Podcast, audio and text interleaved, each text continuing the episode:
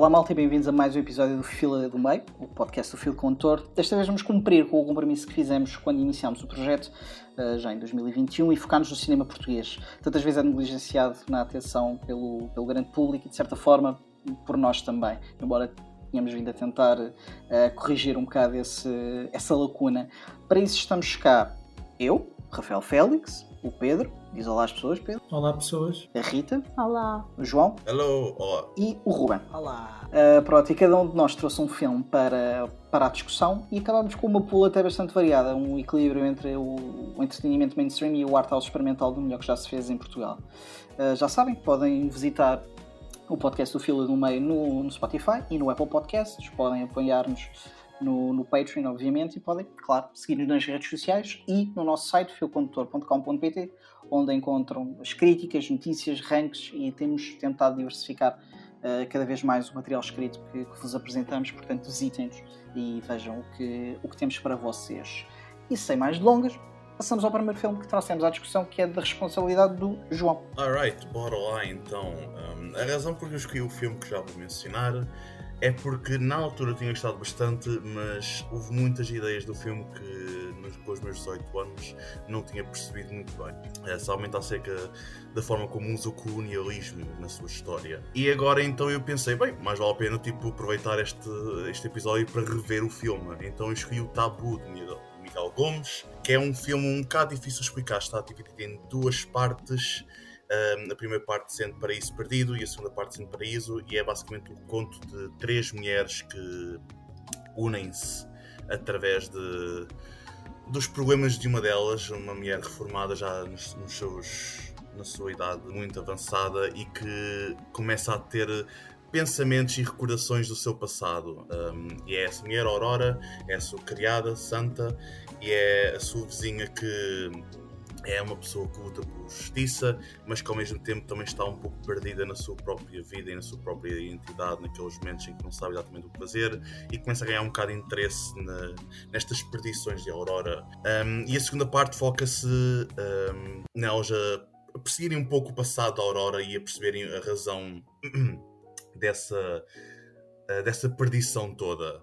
E eu adoro rever filmes. É uma das vezes porque eu às vezes não vejo tantos filmes, muitas vezes é porque eu adoro rever filmes. Acho que essa é uma oportunidade muito interessante de revisitar algo que tinha muito para oferecer, mas que na altura não apanhámos. Porque um filme acaba sempre por depender bastante, não só do realizador, mas também da audiência.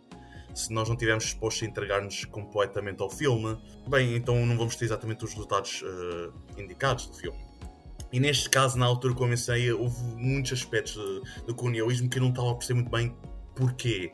E agora ao rever o filme consegui perceber um pouco melhor, pelo menos o seu uso e a sua ideia. Eu acho que é precisamente porque aquilo que me atrai imenso no Tabu e aquilo que eu gosto também imenso acerca do cinema do Miguel Gomes, um, que entra muito na mística e no, na fantasia e no sonho e na ideia de saudade, típico tema mais português de sempre, especialmente no cinema, é que é um filme acerca daqueles que sonham e daqueles que não podem sonhar, aqueles que não tiveram a oportunidade de sonhar que foi retirado e como a nossa sensação, como a nossa saudade, como a nossa vantagem de poder sonhar acerca de tempos passados, de romances colocados durante o sofrimento de muitas pessoas, é precisamente essa ideia de aqueles que puderam sonhar por amores, por, uh, por vidas não encontradas, por vidas perdidas, e aqueles que não têm a oportunidade de sonhar, que simplesmente nem sequer têm essa hipótese e vemos muito essa diferença entre a Aurora e a sua criada, que é uma mulher negra chamada Santa, que trabalha para ela e que lida muito pacientemente com o seu racismo, com os comentários abusivos e isso tudo.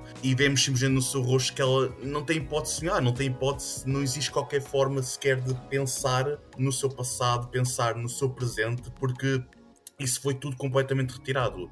E o que eu gosto imenso acerca do filme é a forma como está muito, como utiliza muito o médio do cinema para apresentar essa diferença entre dois aspectos que estão, são muito ligados, infelizmente, à cultura portuguesa, que é através do cinema mudo, em que de repente uh, o passado é contado através de, uh, de, personagens que falam, mas que nós não conseguimos ouvir, e temos a ver um romance de duas personagens uh, brancas, claramente, em que os criados estão sempre no background, em que está sempre tipo a ver demonstrações do colonialismo e de certa forma uh, a servitude que nós forçamos certas pessoas tudo a acontecer sempre no background e o facto de nós não conseguimos ouvir o que está a acontecer uh, permite-nos observar com maior atenção, maior, peço desculpa, com maior atenção e, e perceber isso na sua plenitude.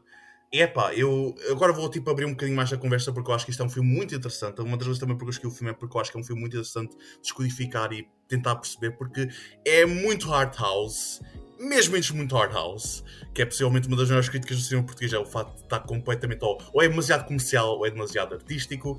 E eu acho que este filme está um bocadinho lá no meio, apesar de muitas vezes desbalançar. Eu acho que é uma, acho que é um filme que inicia uma conversa interessante aqui no podcast. Por isso quero abrir agora a conversa para todos para me falarem o que é que, acham, o que, é que acharam do tabu, qual é a vossa opinião, se concordam, se têm alguma ideia mais uh, negativa ou positiva. Eu achei que o filme é, é muito interessante na medida em que nós conhecemos duas histórias, mas que elas estão muito bem interligadas entre elas, um, que faz com que não haja aquela questão de nós pensarmos, ah, eu estava a achar mais interessante a primeira história e agora vem-me com outra história Uh, eu estava muito mais interessada, se calhar, na história da, da Pilar, da, da, vizinha. E acho que as histórias estão muito bem uh, interligadas um, e entre elas, até a maneira como uh, ele vai introduzindo as personagens de forma a criar um, essa ligação. em relação ao Tabu, foi uma excelente surpresa. o que é que me chamou mais a atenção no filme foi a estrutura que Miguel Gomes usou para o filme, ou seja, não foi a história tradicional de, de um amor, eu considero que aquilo é uma história de amor, mas também muitos, a maior parte dos filmes são todas histórias de amor. Mas é uma história de humor um bocado de amor invertida, como eu costumo dizer. Um, não se sabe quem é o love interest, só se sabe praticamente a meio do filme, quando, quando surge o Gianluca, o, o eterno presente no cinema português Carloto Cota, de momento. Está em todo lado, também gostei de o ver lá e, vi que, e já vi que ele começou ainda antes do que agora. Agora parece que ainda está mais visível. Mas um, o que ficou dessa todo o filme foi realmente também tive memórias do meu pai, que meu pai também teve na guerra, então ele falava muito de como é que era lá o, a vida em África, né? Ele teve muito contacto lá com, teve muitos amigos que, que vieram de lá retornados, então também houve esse contacto com a, o pessoal, né? O, como é que eram tratados os estrangeiros e o racismo que está sempre inerente nisso. O próprio, tive várias discussões com o meu pai, falávamos muito sobre isso, né? Sobre o racismo. Um, e esses eram outros tempos, ou seja, há cenas que estavam mesmo dentro das pessoas, ou seja, não, agora é visto muito errado, mas também isso foi um processo, é um processo difícil de mudar quando já és mais velho. Uh, tinha muitas discussões disso com o meu pai e também me fez lembrar de, dessa parte do racismo em que as pessoas nem tinham ideia que estavam a ser racistas. Uh, no fundo, a própria personagem da, da que ajuda a Aurora né, até tem o nome de Santa, ou seja, que ela basicamente é mesmo Santa com todas as. o que sofre, né? às mãos da, da Aurora, que também já não está nos melhores dias, né? Uh, pronto, eu gostei da, gostei da estrutura e da sensibilidade do Miguel Gomes em, em não mostrar tudo, ou seja, a gente não, não tem muitas explicações do que é que está a passar, mas aos poucos vamos percebendo. Ao início é referido o crocodilo, que a gente fica assim, o que é que ela está a falar, não sei o quê, mas depois lá mais para frente percebemos o que é que, o que, é que se passa. E tem muitos desses pormenores que dão pá, agora está-me a faltar a palavra. Fica, a história fica mais forte por causa disso, desses pequenos pormenores que a gente vai apanhando no filme.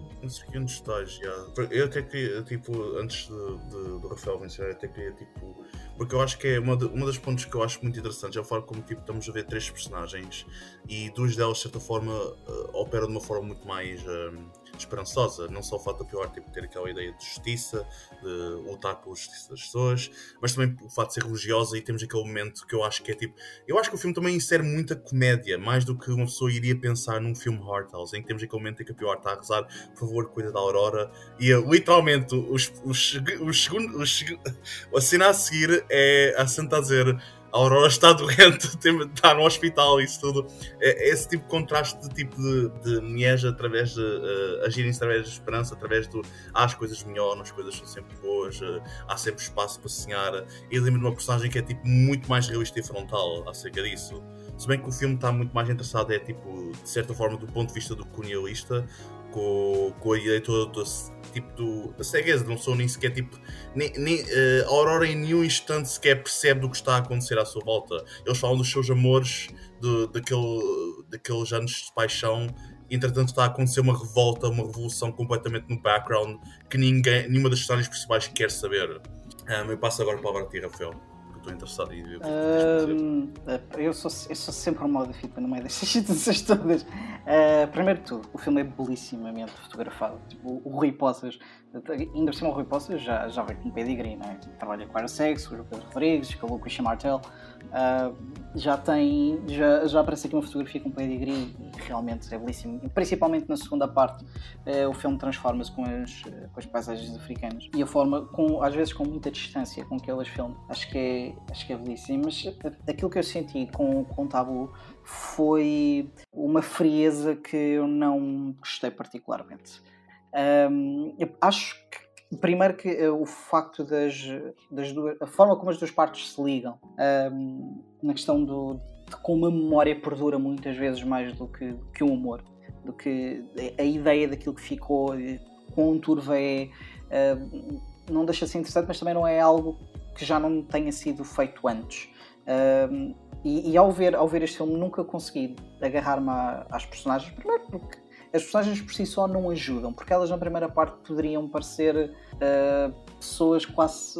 algumas delas terríveis. A, personagem que realmente acaba por começar a entrar no estado de, de demência e tudo mais, a senhora que nós seguimos, uh, é uma pessoa muito pouco, muito pouco agradável norma, aquilo que, que, que, seria, que, deveríamos esperar nesta segunda parte é que se fosse oferecer alguma humanidade uh, a estas personagens que fomos seguindo durante, durante a primeira. No entanto, uh, o facto de se concentrar histórias de amor uh, num espaço plenamente racista e colonialista, sem nunca haver uh, a indicação que tal está a acontecer, uh, incomoda-me um pouco, porque o background, quando está no silêncio, é passado para a frente e não num bom sentido.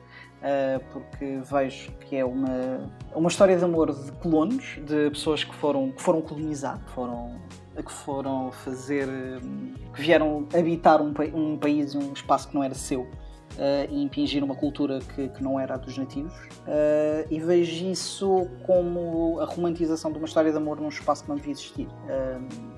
e quando o filme já por si só não me conseguiu agarrar com a história de amor, uh, e com, com aquelas personagens. E depois vejo alguma quase futilidade, vamos dizer assim, uh, do próprio filme de uh, colocar aquelas personagens naquela situação, naquele exato período, deixa-me com. Não, não me deixa agarrar propriamente emocionalmente ao filme. No entanto, é fácil dizer que as performances são fantásticas. Que o som não está mal captado. Nós off estávamos a falar que o, os filmes portugueses têm algumas limitações na captação de som, uh, mas Tabu realmente até consegue dar um pouco a volta a esta situação.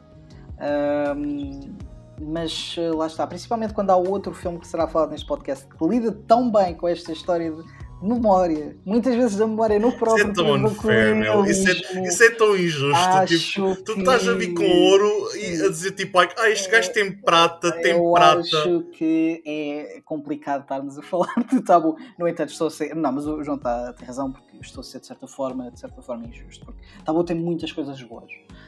Um, e como disse no início, a forma como captas como capta as paisagens e o lugar destas pessoas nelas é, não me deixa de me agarrar parcialmente, mas eh, emocionalmente nunca, nunca me conseguiu agarrar e algumas vezes chateou-me um pouco, não vou mentir.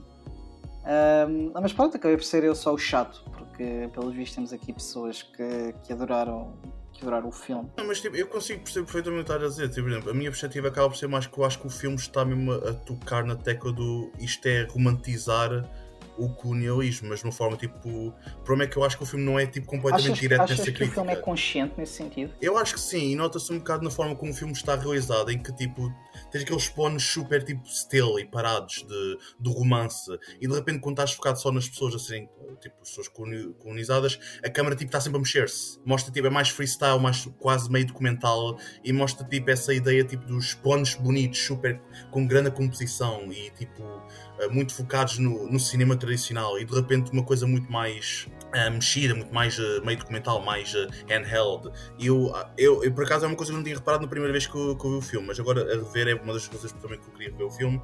Foi isso, tipo, notei um bocado essa diferença entre os dois estilos, em que havia mesmo um propósito de ser tipo, eis como Portugal utiliza muitas vezes o seu o seu aspecto sonhador e o seu aspecto de saudade para romantizar uh, o nosso passado. Tipo, é aquela cena de olhar para o nosso passado e para os nossos sonhos como completamente belos, ignorando tudo o que estava a passar à, à sua volta. Agora, um, se, é, se, é, se sucede completamente nisso, não sei dizer, eu acho que é interessante ver, mas que sem dúvida que vai mais low e mais. Uh, não é uma coisa que está. Não é uma coisa que parece estar tão focada é mais tipo aqueles detalhes pequeninos que adicionam mais à, à, à beleza interessante eu, filme. Eu acho que poderia, dizer, se calhar poderia ter percebido melhor é essa parte. É. Se, ou melhor, poderia ter, e tudo isto, toda esta parte de da irritação que me veio depois, por causa do contexto em que o filme se passa, em que aquela história se passa, seria facilmente ultrapassado se eu não tivesse conseguido ligar àquela história àquelas personagens.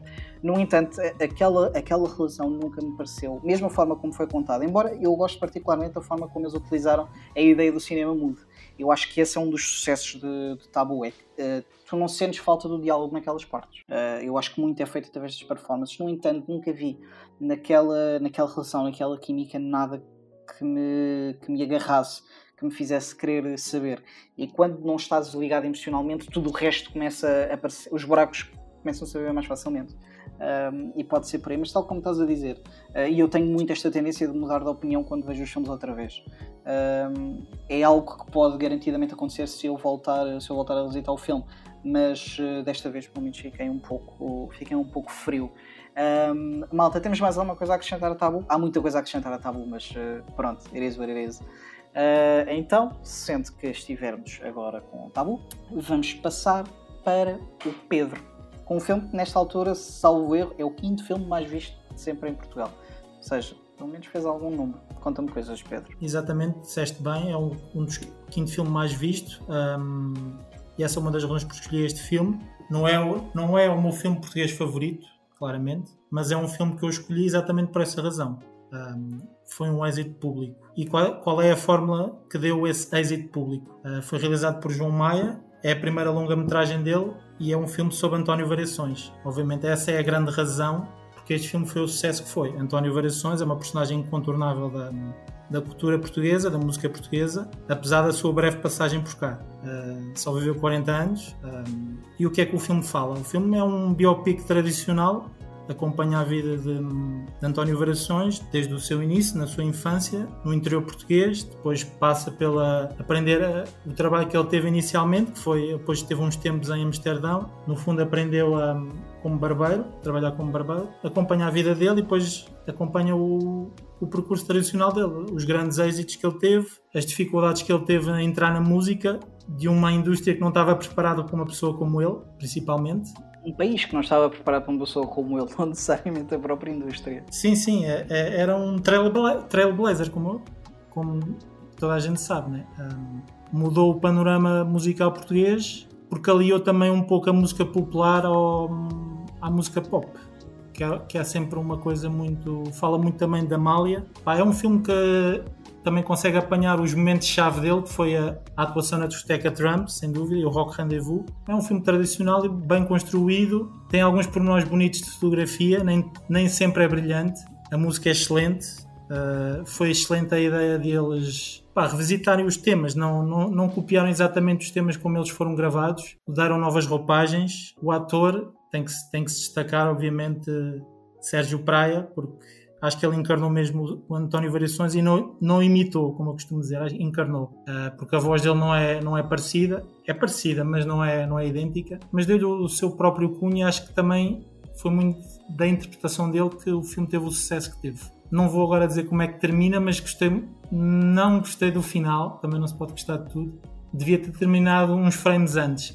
Se, uh, naquele encontro, no, no, naquele encontro dele, de amor. Uh, mas pronto, uh, às vezes não há coragem de. Ainda falta assim um pouco de coragem de, quando é muito mainstream. E acho que me fico por aqui, já falei demais, acho.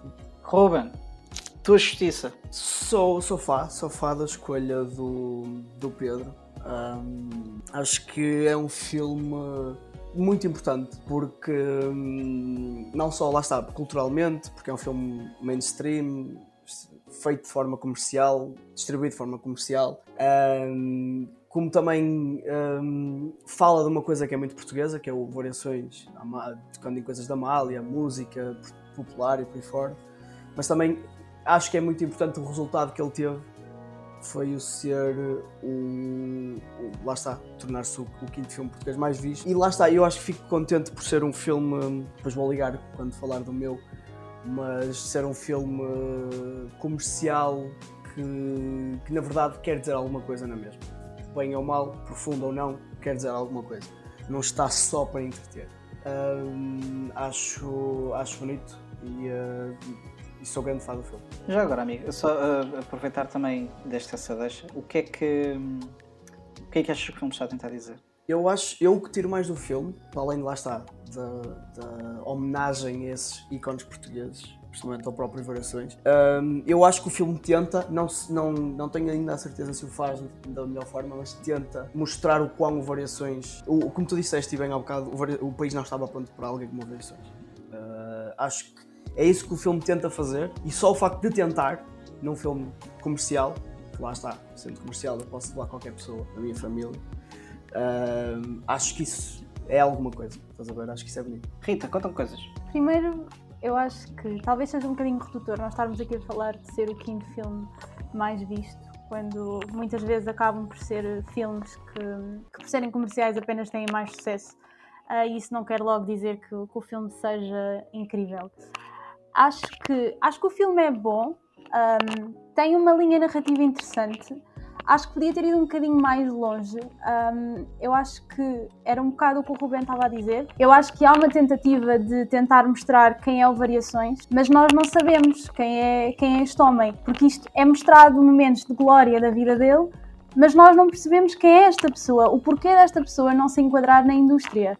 Isso nunca nos é explicado. Nós temos visões, sabemos um bocadinho uh, a relação um, de, de, fã quase que ele tem com a Amália, as ligações que, que ele tenta trazer para a sua música, mas nós não sabemos quem é este homem. Há uma frase no filme que é muito interessante, que é quando ele, eles estão num, num jantar um, e o amigo diz-lhe que, que ele tem que se adaptar a Lisboa. E ele diz: Eu não me quero adaptar a Lisboa, eu quero que Lisboa se adapte a mim. E isso não está específico no filme.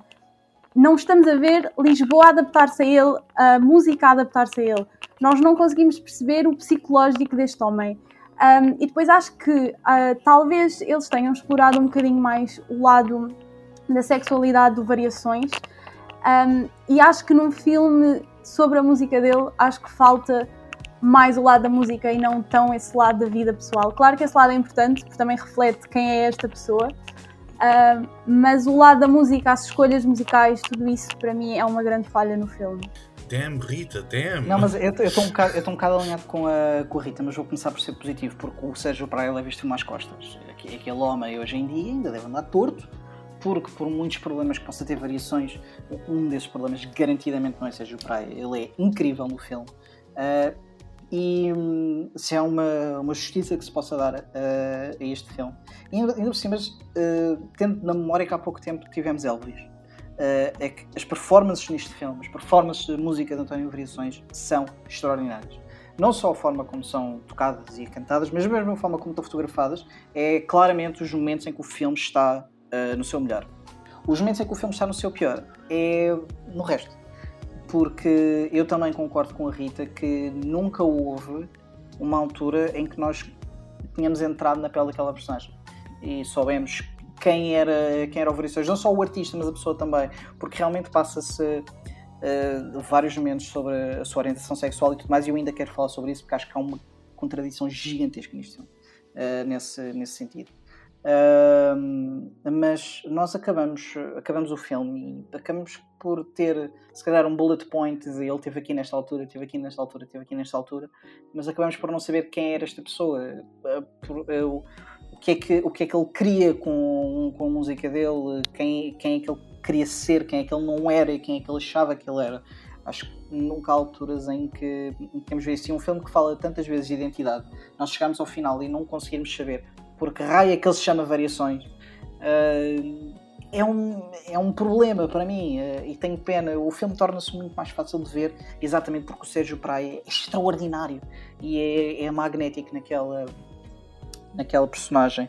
Uh, mas há uma contradição neste filme que me saltou muito mais à vista desta vez do que saltou no outro. É que este filme primeiro faz uma coisa muito boa, que é nunca chamar a atenção para a orientação sexual de variações. aquilo é uma coisa absolutamente natural e é tratada como uma coisa absolutamente natural durante a maior parte do filme. Uh, mesma forma como, como é introduzido, nunca, nunca há aqueles momentos chatos nos filmes em que claramente o realizador está a pôr aqui a câmera e está a dizer esta pessoa é homossexual, esta pessoa é bi, esta pessoa é o que é que seja. Uh, não há esse momento, é tudo tratado com, com uma naturalidade extraordinária. No entanto, todas as personagens que giram à volta dele, seja do grupo de amigos, seja do próprio, do próprio amante, de certa forma, vamos lhe chamar, vamos lhe chamar assim, todos eles, todos os atores, usaram maneirismos estereotipicamente homossexuais que nós estamos constantemente a ver ser, a ver ser utilizados uh, nos média. De todas as formas e feitios, em que todas aquelas personagens acabam por parecer iguais, porque todos os maneirismos, a forma de falar, a forma de mexer, aquilo que dizem, me parece que todas elas são uh, personagens de cartão que servem para estar à volta, para estar à volta de variações. Um, e todas elas são estereótipos de, do comportamento de uma pessoa homossexual. E achei essa parte de uma contradição absoluta para um filme que teve até uma alguma subtileza a tratar da situação da ou melhor, teve a subtileza de a ignorar e de a tratar com a maior normalidade possível colocando à volta personagens que todas elas são gritantemente iguais nos seus maneirismos e na forma de falar. Uh, e acho que, que mostrou um, um, tanto de ignorância, se me, se me é permitida a expressão, e essa parte chateou-me particularmente. Uh, no entanto, uh, daquilo que a Rita começou por dizer, eu acho que é a parte mais correta, não é porque um filme faz muito dinheiro que, que é melhor ou é pior. Veja-se a situação dos Fifty Shades of Grey, não é? É o exemplo clássico. Mas o Variações não é isso. O Variações é uma music biopic que tem muitas falhas. Muitas vezes, e está aqui pessoas que trabalham constantemente com câmaras e garantidamente vão perceber isto muito mais do que eu, mas filme há alturas em que a fotografia, aquelas lentes têm algum problema. Alguém escolheu mal as lentes ou focou mal, mas uh, existem várias cenas em que o foco não está no sítio certo ou tudo parece muito sujo. Uh, gostava de ouvir os as, as especialistas ver se também notaram nisso ou não. Mas uh, acabei por me interromper a mim mesmo. Mas é um filme que, apesar de todos os seus problemas, que os tem muitos, está ancorado numa personagem e num, icónica, uh, tratada com um gigantesco respeito pelo Sérgio Praia, que é aqui extraordinário de todas as formas. E o filme brilha quando mostra o Variações, o, o músico, o performer, e falha muitas vezes quando quer mostrar o, o Variações humano, a pessoa e é uma pena. Uh, mas uh, pronto, passo a palavra para ti, João. Isto é uh, muito complicado, porque é assim. Eu acho que uma das vezes também porque às vezes não queremos falar sobre filmes portugueses online é porque há uma, uma maior chance das pessoas envolvidas com os filmes ouvirem. Então há sempre um bocadinho de andar pelas chamas, tipo, like, alright, vou, aos saltinhos para não, tipo, queimar ninguém. Por isso eu quero mesmo apontar que ninguém está aqui, tipo, a querer ofender, yeah. tipo, nenhuma das pessoas. Isso é, é importante, é importante tipo... dizermos isso. Mas é, nós aqui acabamos é, de passar a tratar os filmes com o maior de respeito, exatamente sendo honestos em relação, em relação a eles. Eh, e a verdade é essa. Sim, é isso, é tipo, eu acho que seria bem pior se estivéssemos simplesmente todos a ter, ter, uma conversa em que tipo, ninguém, vamos todos ignorar o, o elefante na sala ou whatever, tipo, não, é, por isso eu queria mesmo apontar que ninguém está aqui a querer tipo, desrespeitar ninguém envolvido na produção, mas são opiniões e as nossas opiniões são, entram um bocado nisto. Agora, o Rafael é a única pessoa aqui que sabe, mas eu tenho um grande problema com biopics. Um grande problema com biopics. E eu acho que um dos maiores sucessos é o facto de ser possivelmente a primeira vez que Portugal consegue ter um biopic meio estilo americano, como muitos outros biopics que apareceram.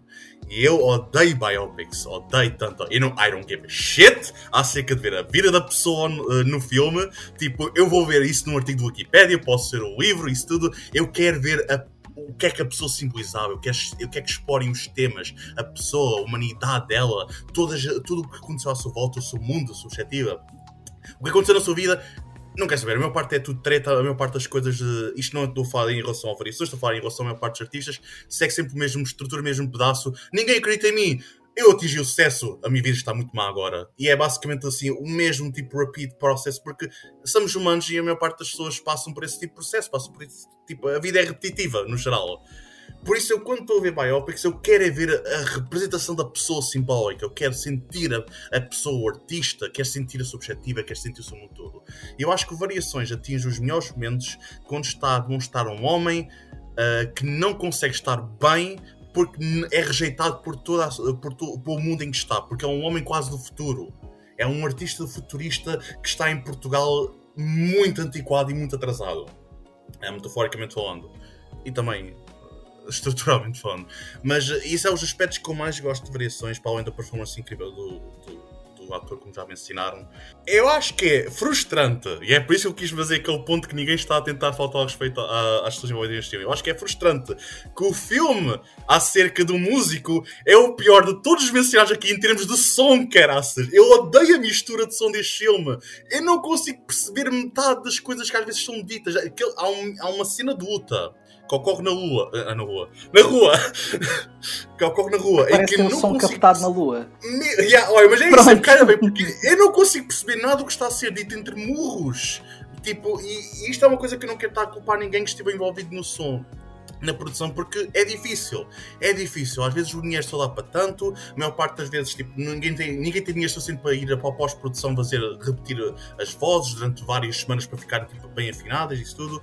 Mas é frustrante às vezes estar a ver um filme que é cujo som é tão importante, cuja música, cuja voz de variações é importante, e por vezes tu sentes que não consegues perceber. E isso, em termos técnicos, para mim fez muita confusão, porque acho que era um elemento muito importante para a temática do filme, que é eu conseguir perceber a voz, eu conseguir ouvir a voz de variações para além da música. E eu acho que isso reflete também um pouco a, a, na sua narrativa, que acho que muitas vezes perde-se e está mais focado em tentar ser um biopic facilmente digestível para audiências como os biopics americanos do que uma exploração intacta acerca de variações, que era o que eu queria ver, que é um, possivelmente um dos melhores artistas de sempre, não só de Portugal, mas de sempre, com uma voz mágica e única, completamente característica sua, que ninguém pode retirar dele. E eu queria ver muito mais disso no filme. E por um lado fico muito feliz. É um sucesso trondoso ver um. É, é sabe bem, é orgulho nacional ver um filme destes a ter, um, a ter bastante sucesso.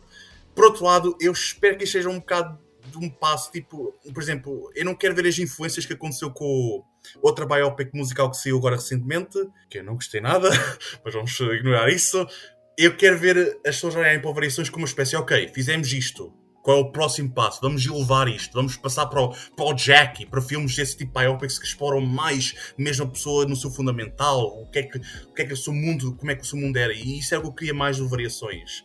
Só que, novamente, isto é um bocado injusto estar a dizer isto porque fazer um filme é tão complicado, fazer um filme é tão difícil e aquilo que conseguiram fazer muito no Variações é, é um sucesso no geral. É um sucesso. Conseguir fazer um filme sequer já é um sucesso.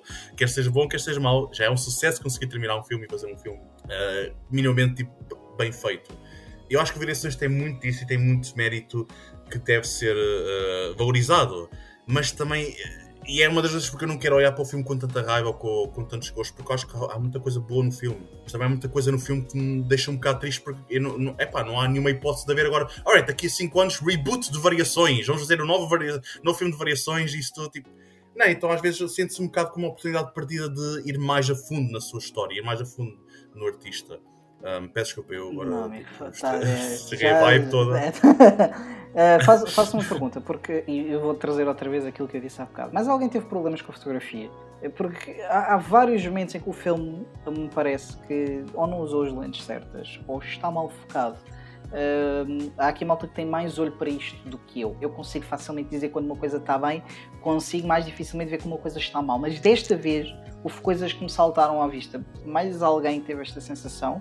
É, é, também tive mesmo, só que eu, eh, eu quis falar, eu, eu quis falar mais, mais sobre o som porque estavas mais focado na fotografia. Eu pensei, ok, eu quero falar sobre outro aspecto. Não, eu aqui era mais para perceber, porque lá está, eu não sou tão especialista nesta parte como, como outras pessoas que aqui estão. É assim, eu não sou especialista, mas eu também tive essa sensação. Mas uh, o que é que se passa? Eu acho que eles deram mais atenção àqueles momentos icónicos, naqueles momentos icónicos que parece que tiveram mais atenção na, na, fotografia, na maneira como filmavam, para reproduzir. Mas também muito do que vocês disseram, eu acho que isto é um processo que wink wink a indústria portuguesa do cinema tem que passar. Lá está, ainda não, acho que não, não nos consideramos, não considero que Portugal tem uma indústria de cinema. E eu acho que este é um exemplo que está agora a começar a iniciar de algo que pode no futuro chegar lá, estás a ver? Eu acho que isto é um bom exemplo, ou seja, alguém investiu neste filme e o filme deu dinheiro, ou seja, pode-se procurar outras maneiras de fazer isto melhor. Da próxima vez, acho que isto tem que ser um processo de mais aposta neste tipo de projetos, porque lembro lembro de falar há pouco tempo com. Eu não falei com ele, né? ele é que estava a falar sobre isso. O Paulo Branco a falar de tipo estes, estes filmes de maior orçamento é complicado arranjar o dinheiro, né? Então eles nem sequer tentam. Estás a ver? É, é a não ser que seja uma personagem incontornável. Neste caso, eu dou outro exemplo da Amália. Também se poderia fazer um biopic da Amália, né? Se calhar está na altura de pensar sobre isso. Já há um, mas ninguém fala sobre isso. Sim, sim, mas, mas agora um mais moderno, como fizeram agora com as 12, que foi um pouco a seguir no, no êxito de, calhar, de variações. Eu acho que é continuar a tentar. É, eu acho que se calhar a primeira coisa que devemos fazer é abandonar biopics de Capitães de Abril. Já chega. Nós já conhecemos o 25 de Abril eu conheço o 25 de Abril, uh, abençoado seja o 25 de Abril, mas por favor, uh, tem de haver mais coisas. Tem de haver mais coisas no cinema, na história de Portugal, personagens que, que tenham algo para dizer além dos, dos Capitães de Abril do 25 de Abril. Eu acho que na, na, história de Portugal há imensas personagens importantes, mas lá está, entra tudo na, na história passada, né? ou seja, isso implica orçamento, isso implica. Falamos dos descobrimentos, falamos da, do Marquês de Pombal, do, do terremoto. Há, há, vários, há vários momentos chaves da, da história portuguesa que poderiam ser filmados, mas... Sabes que eu tenho muito receio de ver Portugal a fazer uma grande, uma grande produção sobre os descobrimentos. Porque eu tenho, a eu tenho 100% a certeza que toda a gente que estaria envolvida nesse filme tem a, a ideia mais abjeta sobre os descobrimentos e estas pessoas não devem ter dinheiro para fazer este filme. Uh, portanto, vamos solicitar que, muito sinceramente, não, não o façam. Mas pronto, amigos, quanto a variações uh, e contra a, a, indústria ou a ausência dela portuguesa, mas alguém tem uma coisa para dizer. Não, eu só queria, só queria pegar aí em duas, coisas, em duas coisas, que é uma delas, uh, concordo plenamente que seja prata foi. Praia, praia, amigo. Uh, é um T. É praia, um T. Praia, Ei, agora está a dizer que é um T, não é um I. Que vergonha, praia, que vergonha. Praia, praia. Continua. Pronto.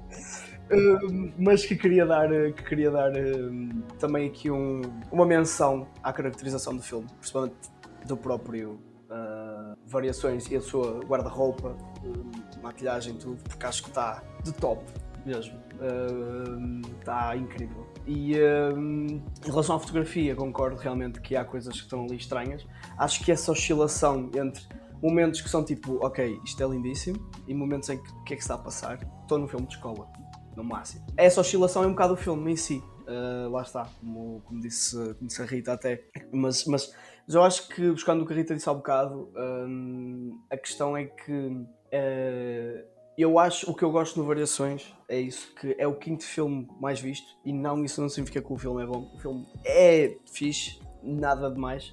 Tem os seus momentos, vá, para ser justo, mas a tentativa de algo e o facto disso ter retornado com alguma coisa, para mim, é o suficiente. É só isso, porque se formos a ver esse, quem está à volta desse top 5 filmes mais vistos, hum, não é? Normalmente são aqueles remakes meio Sim, os, os, filmes de Vasconcelos. Não, não, vamos, não falar sobre isso. Quer dizer que sejam, não quer dizer que sejam, não quer dizer que sejam necessariamente maus, não está em causa. Mas uh, faltam algumas coisas nesta altura ao cinema, ao cinema português. Maioritariamente dinheiro. É só isso. Uh, e, é e dinheiro nas pessoas certas, talvez, mas se calhar é um problema que temos de discutir noutras alturas. Uh, pronto, e fechando variações, vamos falar do meu filme favorito este sempre, uh, um dos meus filmes preferidos. Tanto que isto é um extraordinariamente momento de podcast, porque eu vou fazer uma coisa que as pessoas que estão a ouvir não podem ver, mas eu estou nesta altura a apontar para o gigantesco póster da Metamorfose dos Pássaros que eu tenho no meu quarto, porque este filme é absolutamente extraordinário. Um, Catarina Vasconcelos faz aqui uma espécie de é, um semi... é, é, engraçado porque temos dois filmes aqui que, que, fa... que trabalham o documentário de uma forma uh, muito, pouco, muito pouco usual. Mais à frente vamos falar de outro desses filmes. Uh, mas a Metamorfose dos Pássaros é como que a história contada através de poesia e, imagens sobre a família Vasconcelos, um, em que as imagens ecoam para outros tempos, uh, as cartas que são lidas é complicado descrever a metamorfose dos pássaros. Eu tive, eu tive exatamente este problema quando estava a fazer a crítica do filme na altura. Uh, mas é como que a história de três gerações daquela família, de Vasconcelos, uh, de amores e desamores, de relação de pais com filhos, de, da própria relação com o colonialismo. Lá está, já vamos voltar a esta situação que eu falei há bocado.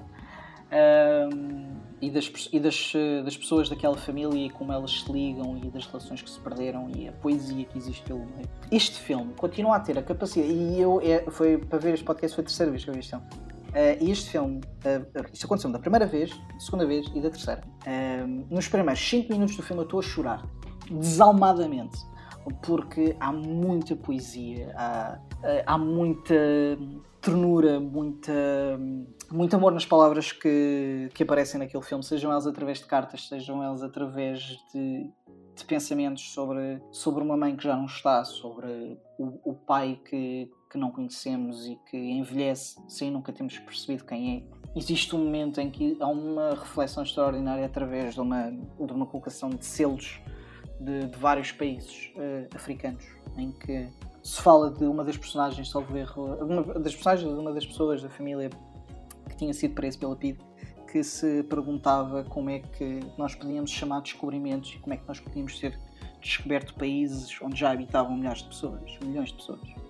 Esse tipo de, de reflexões eh, deixa-me sempre assim um, um bocado tocado. Hum, mas no fundo, além de todas as tudo, tudo aquilo que se fala sobre a memória, sobre o amor a perdurar. Há bocado estávamos a falar disso no tabu. Eu acho que é, é isso que todo, todo o Tabu dos Passos é um filme sobre, sobre memória uh, e sobre como, como ela é captada através de imagens e pensamentos que estão uh, muitas vezes desconectados, mas uh, têm uma emoção central única e que funciona à volta deles. Não são raras as vezes em que uma narração começa a passar por cima da outra no filme. Uh, por isso é que eu acho que estávamos a falar, já falámos tantas vezes de som neste filme, mas o som de Metamorfose dos Pássaros é extraordinário porque a forma como passa de narração em narração com o som de fundo, uh, há alturas em que o mar é misturado com o som de um, com a narração de uma personagem que vai sendo lentamente substituída por outra. Uh, as pessoas passam umas por cima das outras, as memórias acumulam-se e passam umas por cima das outras. Uh, e no final, lá está, tens no seu centro apenas a emoção e o sentimento de, das coisas que passaram e que o humor é, é uma coisa que fica nos objetos e nas cartas e nas palavras. Não sei, vou abrir a conversa um bocadinho porque eu, eu tenho muita coisa para dizer filme, mas ao mesmo tempo é tudo muito emocional, porque todo o filme é, é um pouco isso, é, é emoções transformadas em, em palavras e, em imagens também. Uh, portanto, se calhar começamos por ti, Rita. Bem, em primeiro lugar, é, é preciso dizer que este é um filme é muito bonito. Um, eu acho que este é um filme de sensações. Nós sentimos muito tudo, tudo aquilo que estamos a ver. Há uma parte que para mim é, é incrível, que é quando eles uh, estão a falar das cartas que não receberam um, e depois começam várias, começamos a ouvir várias vozes um, a lerem várias cartas ao mesmo tempo. Era aquilo que tu estavas a dizer, também uma sobreposição de vozes e aquilo é emocionante. Nós sentimos a saudade daquelas pessoas, nós sentimos a vivência daquelas pessoas. Um, depois acho que é um filme que está muito bem construído, um, tem um ritmo uh, muito bom, as histórias e a maneira como, como a Catarina vai ligando um, toda a entrada de novas personagens, uh, desde, desde a avó até o pai, até ela própria. é um filme que está muito bem conseguido nesse sentido. e depois é um filme que, que Pronto, há uma frase que para mim uh, eu achei muito interessante, que é quando a, a avó, que é a Beatriz, uh, ela diz que quando a, a, empregada abre a porta, que entram as quatro estações para dentro de casa. Eu acho que isso é o filme. Entra tudo para nós. Nós vimos tudo, nós vimos aquele sítio, nós sentimos a natureza, um, a árvore e a importância que as árvores têm para eles. Pronto, eu acho que é isso. Também não sei muito mais o que dizer, porque acho que há, há realmente muita coisa para dizer sobre este filme. Sim. É um filme difícil é um, e é um filme que funciona muito bem também como vinhetas, porque nós podemos isolar quaisquer períodos de 10 minutos deste filme e tu tens dentro dele tipo um filme extraordinário, seja sobre memória, sobre saudade, é muito sobre saudade também. É, é muito português este filme, de certa forma. Tens muita iconografia tipicamente portuguesa e que nós pensamos como português, porque nos foi ensinado que, que é português. Existe quase um cruzamento cultural sobre aquilo que, que é ser português a saudade do mar, do marinheiro perdido.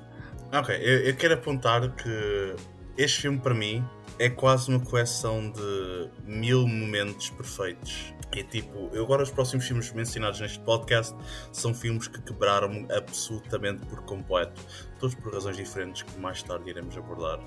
na escolha do Ruben. Uh, mas uh, este filme. Desculpa, calma. Foxfire ainda não chegamos. I'm sorry, I'm sorry. Desculpa, Ruben, desculpa. Já, já chegamos já, já chegamos já. Mas. desculpa. Não Mas, vais, eh, não vais, não vais, não vais. Estás a dar spoilers. Não, não, continua, continua. Tem que estar a narrar às pessoas, tem que estar a narrar às pessoas o que está a acontecer. Basicamente, o Ruben está a mandar beijinhos para a câmara. Uh, está agarrado num balde de lexívia. Não, Ruben, para. Senta-te. Continua, fica aqui, Senta. meu, fica aqui. Precisamos de ti, precisamos de ti. Tu, dás, dás mais boas ao podcast aqui, pelo menos para mim.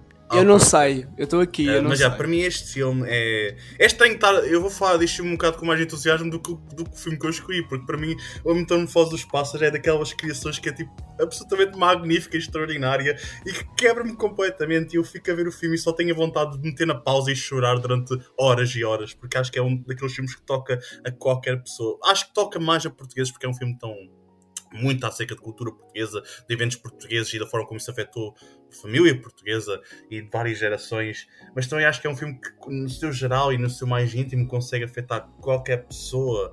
É tão belo, é tão poético. Cada momento é um momento que quero preservar no meu coração, na minha memória. Cada frase dita no filme é tão incrivelmente escrita e afeta-me de uma forma que eu acho que é tão única e sempre livre qualquer, completamente livre de presunção, de pretenciosidade. É um filme simplesmente tão humano, tão natural e tão emocional. E faz isto tudo com retratos, como o filme basicamente acaba por ser uma coleção de várias fotografias, de certa maneira, que estão em, em- em pequenos toques de movimento. Só existe um único momento no filme que eu acho que a câmera ah, move-se, que é no momento em que cantam os parabéns ah, ao Jacinto. Uh, mas o resto do filme é quase como fotografias uh, do nosso passado a falarem connosco, a comunicarem, a contarem uma história, a contarem uma vida. E para mim, Metamorfose dos Pássaros é, é, é, é, é simplesmente uma obra genial. Aquilo, tipo, estávamos a falar um bocado sobre tipo, o cinema português. Existe tanto valor no cinema português, existe tantas vozes fantásticas no cinema português e cada vez mais vamos descobrir novas vozes, eh, tanto nas curtas-metragens como em obras como esta. E é por causa de filmes como este que eu sinto pena de não ver mais financiamento e mais aposta no nosso cinema. Porque a Metamorfose dos Pássaros é um filme que epá, acaba por nos- nós próprios sof- sofremos uma metamorfose a ver o filme. Este aqui está uma cena boa cheesy e boa óbvia de ser o filme, mas é verdade, isto para mim é simplesmente uma obra que- daquelas que queremos preservar connosco para sempre porque toca-nos das, das formas mais fun- profundas possível. Pedro, o que é que achaste? Uh, como estava o Rafael a dizer, isto é um filme, foi um filme muito difícil de escrever, acho também é um filme muito difícil de definir em palavras. Já se, estava, já se falou disso, é um filme de sensações. Mesmo, mesmo agora eu estava a, a ter medo, quando é que eu vou falar, o que é que eu vou falar. Tive, aqui a passar muita coisa pela cabeça e é difícil de, de exprimir o que este filme, para já, também é o, é o típico filme português, como já falaram. Que eu também gostava de pôr isso um pouco à discussão, porque acho que o, o, que- o que o filme tem de bonito, acho que já foi dito, e eu concordo absolutamente em termos de argumento é muito bem escrito, em termos visuais as várias metáforas exis- existentes também são excelentes, Ah, mas eu também queria falar um pouco de como este filme é difícil de entrar nele, ou seja, é um filme difícil de entrar ao grande público. Já temos falado, falámos há bocado de variações, É- aqui não está em causa o, o valor, porque eu estive na sessão com, com a presença da realizadora e este filme também é é um filme, quando ela falava, é realmente era um filme com muito amor lá, porque é, é a vida dela, né? é a vida da família. Foi um, tempo, foi um filme que também teve muito tempo para fazer. uh, só para verem, a última curta dela era 2014, este filme foi, saiu em 2020, por isso foi um processo muito grande. Ela falou muito do processo e, dela própria dizer que não queria mostrar isto tudo. E acho que é por isso que é emocional, porque ela põe-se em xeque, ou seja, está lá tudo dela e da família. Uh, é um filme muito pessoal e é por isso que é muito emocional. E eu queria pôr aqui à discussão isto também de ser um filme não chegar facilmente ao público, porque apesar de ter sido bem sucedido, é preciso, acho que é preciso um grande investimento nele para, para entrar nele. Que eu já mostrei este filme a pessoas assim de como é que se diz? Pá, não tão versadas no cinema, né? E é um filme difícil de, de acompanhar e de e senti isso das pessoas, que as pessoas estavam distraídas com o filme e eu queria pôr isso agora aqui a discussão um pouco sobre essa parte. O que é que acho? Sobre a própria, sobre a própria acessibilidade. Sim, sim, sim. Para nós, se calhar é mais difícil falar sobre isto, porque nós gostamos deste tipo de cinema, mas eh, eu vou ser muito honesto. Eu acho que mesmo para uma pessoa que uh, esteja mais habituado a cinema, se calhar, uh, mais comercial, mais uh, beabá, como se costuma dizer, eu ainda acho que este filme tem muito para dar. Uh, eu acho que se a pessoa uh, ficar envolvida na poesia daquelas palavras, porque as duas coisas andam muito de mão dada neste, neste filme, mas aquelas imagens não fariam tanto sentido se as palavras que estão não fossem tão impactantes, vamos dizer assim. Era aquilo que eu estava a dizer, este filme funciona muito bem com vinhetas, porque tu podes isolar milhares de frases deste filme sem qualquer problema e fazer delas um quadro. Não, não há problema nenhum, porque há muita beleza naquela poesia. Uh, e acho que se uma pessoa conseguir agarrar-se àquelas palavras, eu acho que este filme pode ser uh, muito acessível. Porque acho que é, é, tão sentido e o sentimento naquelas palavras é tão bonito que eu acho que é extremamente envolvente e é quase hipnotizante a uma certa altura. Um, eu, eu, tenho vindo a redescobrir o cinema, o slow cinema, como se costuma dizer. Isto não, não está propriamente nesse, nesse espaço, mas tem algumas tendências do mesmo. Uh, e mesmo para mim, que na altura, quando o vi pela primeira vez, ainda tinha alguma resistência a este tipo de cinema, fiquei envolvido sem, sem qualquer problema, mas uh, não sei o que é que os meus extraordinários e estimadíssimos colegas têm a dizer sobre a situação. Epá, eu vou já dizer que odeio este filme. Uh, acho que não me fez sentir nada e eu merecia ser expulso do fio condutor. Estou doente da cabeça.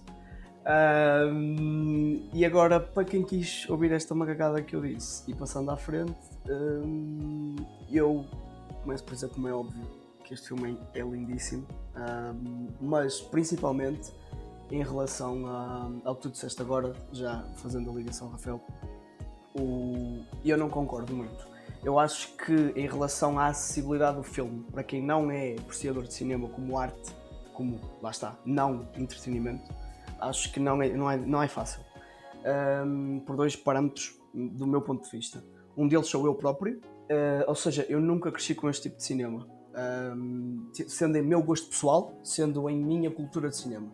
Mesmo quando comecei a gostar de cinema, mesmo quando frequentei o curso que frequentei, só apenas nesse curso é que comecei a entrar em, uh, no curso de cinema, comecei a entrar em contato direto com este cinema, a apreciar este cinema, a perceber o tipo de arte que é. Um, no entanto, nunca foi a minha natureza pessoal.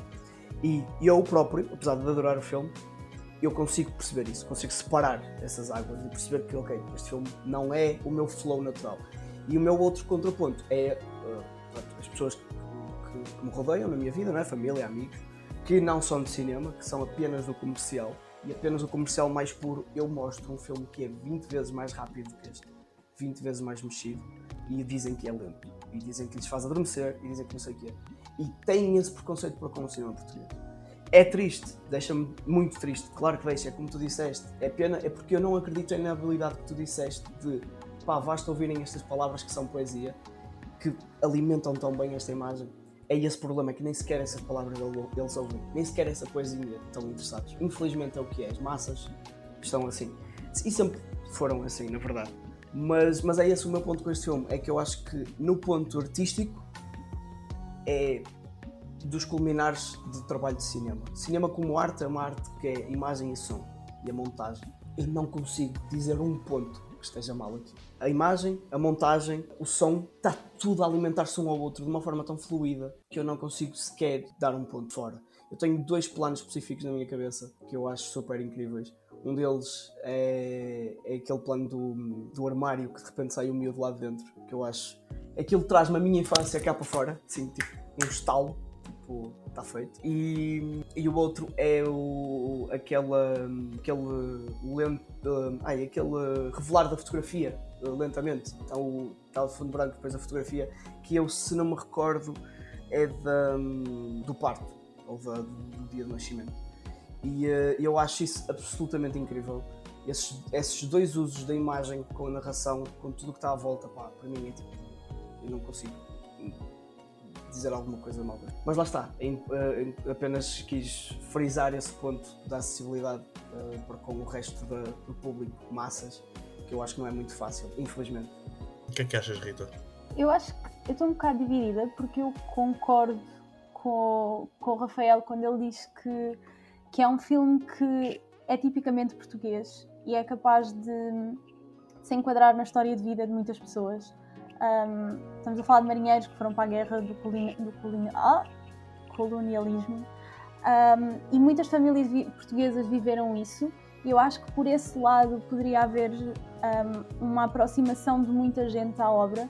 Mas depois também concordo com o Ruben e com a questão das massas. E basta ver a divulgação que, que houve deste filme. Uh, grande parte da divulgação teve a ver com os prémios que o filme ganhou e não tanto com aquilo que é o filme. E muita gente acabou também por ver o filme por causa disso. Basta pensar que quando o filme esteve no Indie, a sala estava cheia e se calhar metade das pessoas nem saberiam o que era o filme, mas foram lá porque o filme ganhou prémios. Uh, portanto, eu acho que estou um bocado dividida concordo com os dois, mas, mas pronto, eu acho que é sempre aquela questão do cinema português que o cinema comercial acaba sempre por ter muito mais visibilidade uh, do que o cinema mais artístico. Eu vou só, vou só também acabar com, aqui com uma coisa, porque eu acho que aquilo que a Rita diz faz todo, faz todo o sentido. Uh, que, primeiro, que os prémios realmente tipo, ninguém quer saber muito, uh, ou pelo menos as pessoas que os fazem não, não têm assim estão sempre a dizer que ah, não, não quero dos prémios e tal, mas a verdade é que há muita gente que vai ver os filmes exatamente por causa desses prémios e isso é uma coisa que, que agarra muitas pessoas, porque é sonante e porque e, tudo mais. Mas uh, quando, eu, quando eu defendo que este filme é capaz de funcionar para outro tipo de, de pessoas, teve, não quer dizer que vai funcionar 10 out of 10, mas eu acho que é como um desafio de algo diferente principalmente sendo, tal e qual como a Rita disse, muito português e tem muita iconografia portuguesa e muito, muito material familiar. Uh, eu acho que existe, que existe muita força nisso. E há outra coisa que, que aqui faz sentido, é que muitas vezes uh, fala-se, eu próprio, fala-se da crítica de cinema como algo que perdeu um bocado a sua necessidade e tudo mais. Se há filmes que precisam da crítica de cinema é a metamorfose dos pássaros. É que 10 palavras malta como nós na internet, nos jornais, que toda a gente gostou muito deste filme, de chamar a atenção para este tipo de, de, cinema que muitas vezes não há dinheiro para comercializar e para dizer às pessoas, olha, vejam. Muitas vezes cabe, cabe ao jornalismo, cabe aos críticos, cabe a este tipo de pessoas que querem também defender aquilo que gostam de ver. Nós acabamos sempre por defender aquilo que gostamos de ver e se, se defendermos isso, pode ser que consigamos ver mais no futuro. Uh, e, e, se calhar o filme como Metamorfose dos Pássaros é, é um daqueles que, que nos mostra que realmente o, o trabalho da, da, crítica de cinema e do jornalismo cultural é muito importante para trazer este filme, se calhar a pessoas que podem olhar para isto, se calhar como o primeiro filme que é diferente daquilo que estão habituados a ver. E pode ser uma porta de entrada para outras coisas. E uh, lá está, continuo a dizer o meu filme português uh, preferido sempre sou perdido por este filme. E e pá, olha, um dia se vir a, a Catarina Vasconcelos, prometo que lhe vejo os pés. Uh, à distância, porque senão seria feio e pouco respeitoso. Uh, portanto, malta, vamos então passar para o linchamento que vamos verificar a seguir. Eh, porque vamos passar ao Sou Ruben. Eu, como sou meio masoquista, sou conhecido por ser masoquista, trouxe um filme ao qual uh, vai-me dar muito gozo muito gozo ouvir o que vocês têm para dizer. E, uh, e aviso já que não é um filme que eu vim defender a sua qualidade, mas sim aquilo que eu. Está a ficar cada vez mais interessante, mano. Bad Investigate. Bad Investigate é o filme que eu escolhi uh, para aqui. É dos meus filmes favoritos. Não, inglês. Portugueses, nem sequer. O filme é bom? Uh, não, também. Este plot twist está inacreditável. Uh, agora, o que eu quis foi. A minha ideia foi essa. Foi quando, pronto, aqui nós no grupo decidimos que filmes é que vamos trazer e tal tudo mais. Eu sou um ávido defensor do cinema comercial, principalmente em Portugal, devido a questões que já falámos aqui, como uh, falta de uma indústria portuguesa. E, um, e um ávido defensor de tal, uh, fui buscar o mais comercial que me lembrei, que é minimamente tolerável. E que já é dizer alguma coisa. Porque, o, o, na verdade, o Investigate para mim é um guilty pleasure. Ou seja, eu sei o que o filme é, mas eu divirto-me a ver o filme. E isso é a minha questão. Um, eu fui buscar, eu, eu já agora dou um, uma palavra de preço ao Pedro por, por, ter trazido variações, porque acho que também é um filme comercial que vem dar o seu tom diferente e importante. Uh, mas o, o Bad Investigate, lá está, é uma besta por si só de entretenimento, só entretenimento, e já, já o que é. Bad Investigate, para quem não sabe, é sobre, é um buddy cop português sobre uh, dois detetives ou vigilantes que fazem as neiras e param ladrões também não há muito mais sobre, dizer sobre o filme. Mas hum, eu acho que é um filme hum, que me deu muita alegria porque eu pensei, espera aí, é possível, de alguma forma, ter algum orçamento para fazer um filme de ação comédia português. Um filme de entretenimento, mainstream, que eu possa pegar no meu pai, na minha mãe, no meu cão, no meu irmão, no meu tio, em pessoas que estão-se absolutamente a borrifar para o cinema como arte e, e, que eu muito dificilmente iria conseguir pegar no rabo deles e sentar-lhes num, numa tela a ver metamorfose dos pássaros ou qualquer outra coisa, porque eles têm tipo, entranhado na cabeça deles que o cinema português é uh, lento, é secante e não presta para nada, e conseguir meter e dizer assim: olha, riste um bocadinho, divertiste um bocadinho, então olha, ainda bem que pagaste o bilhete, porque assim estamos a conseguir puxar a indústria. E o maior ponto que eu consigo para isto é que eu sei muito bem, porque todos sabemos na verdade, porque olhamos lá para fora e vemos isso, que é quando o mainstream conseguir chegar a um ponto onde é autossustentável o resto do cinema artístico também consegue um bocadinho ficar à tona. Nunca vai conseguir passar à frente. Isso é, eu, por muita tristeza minha, já aceitei que é verdade. Lá fora é isso, no resto da Europa, na América, por aí fora. Mas a verdade é que nós sabemos que se o mainstream conseguir ser mais. Um, lá está, autossustentável, conseguir ganhar o seu, o seu, o seu lucro, uh, seja nas salas, no resto da distribuição e por aí fora, eu acho que não só conseguimos ter mais orçamento para mais filmes como Variações, para, lá está, como disse o João há bocado, passar para o próximo passo de filmes como Variações. E o meu objetivo com o Bad Investigate não é ter mais Bad Investigates, é ter o próximo passo e o passo, o passo melhorado do Bad Investigate. Uh, e, um, e, e, por si só, eu sei muito bem que a corrente vai e o cinema artístico consegue também ter mais visibilidade e conseguimos ter mais orçamento para o resto. E é mais essa a minha luta que eu trouxe o Bad Investigate para a conversa do que propriamente o resto do filme estás à vontade para dizer o que vós quiserdes, meus amigos. Gosto muito da tua perspectiva, por muito otimista que seja, e por muito que não consiga concordar com ela, porque hum, a tendência que eu vejo, e já falamos depois do Bad Investigate à frente, mas acho que este tema também é interessante. Aquilo que me parece é que o, o cinema que fizer dinheiro é o cinema que é reproduzido. Ponto final. Uh, e, e principalmente numa indústria que irá estar a começar, Vamos, vamos imaginar que realmente a partir do Bad Investigate tipo, começa-se a conseguir construir uma espécie de, pelo menos a estrutura de uma indústria de cinema mainstream que seja autossustentável de certa forma. Aquilo que vai acontecer é que quando for necessário pedir orçamento para fazer um filme de metamorfose dos pássaros, vou dizer, então mas isto não vai fazer dinheiro.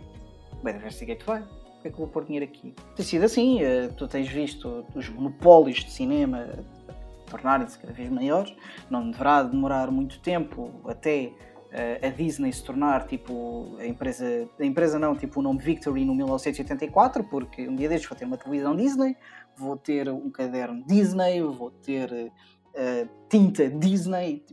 Ou, ou, seja, a comercialidade vai ter sempre tendência a, a multiplicar-se e vai sempre haver a procura de fazer o, o lucro, de certa forma, na indústria do cinema, principalmente na indústria de cinema tão se não é inexistente, é muito pobre como é a portuguesa.